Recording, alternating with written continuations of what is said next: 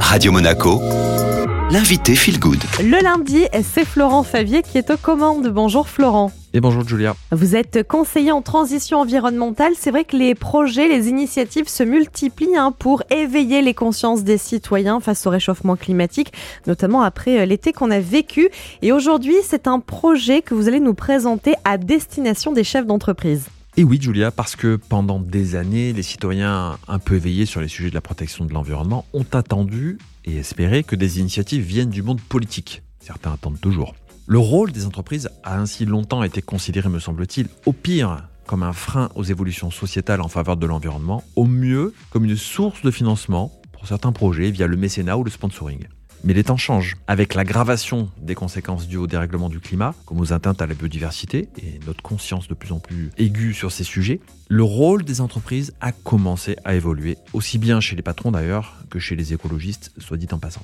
De plus en plus d'entrepreneurs intègrent désormais ce contexte à leur logiciel. Il était temps, mais justement, le propre de l'entrepreneur est bien de s'adapter aux risques dont dépend son activité. Et pour cela, il faut en comprendre les tenants et les aboutissants, ce qui devient nécessaire car les signaux d'alerte se multiplient et le sujet est complexe. Alors quels sont les outils dont dispose un chef d'entreprise? Parce que franchement, au vu du contexte, de la complexité du sujet, c'est pas simple. Non, et c'est précisément ce qu'a pointé du doigt Olivier Brett, un entrepreneur engagé des Alpes-Maritimes. Il y a quelques mois, après avoir suivi une formation auprès de Green Management School, Olivier a créé un cercle de dirigeants de PME locales afin de réfléchir avec eux aux actions qu'il leur était possible de mettre en œuvre pour entamer leur transition écologique. Bien que se disant préoccupés et souhaitant agir, les chefs d'entreprise petites et moyennes, n'ont absolument pas la disponibilité, les moyens ou les compétences internes pour comprendre à la fois l'étendue et la complexité du problème, les menaces pour leur activité et la bonne hiérarchie des actions à mener. Cette expérience a donc conduit Olivier Brett à créer un parcours de formation pour dirigeants de PME, le passeport Transition 06. Alors la destination de ce passeport, est-ce que ce serait un monde où il fait bon vivre?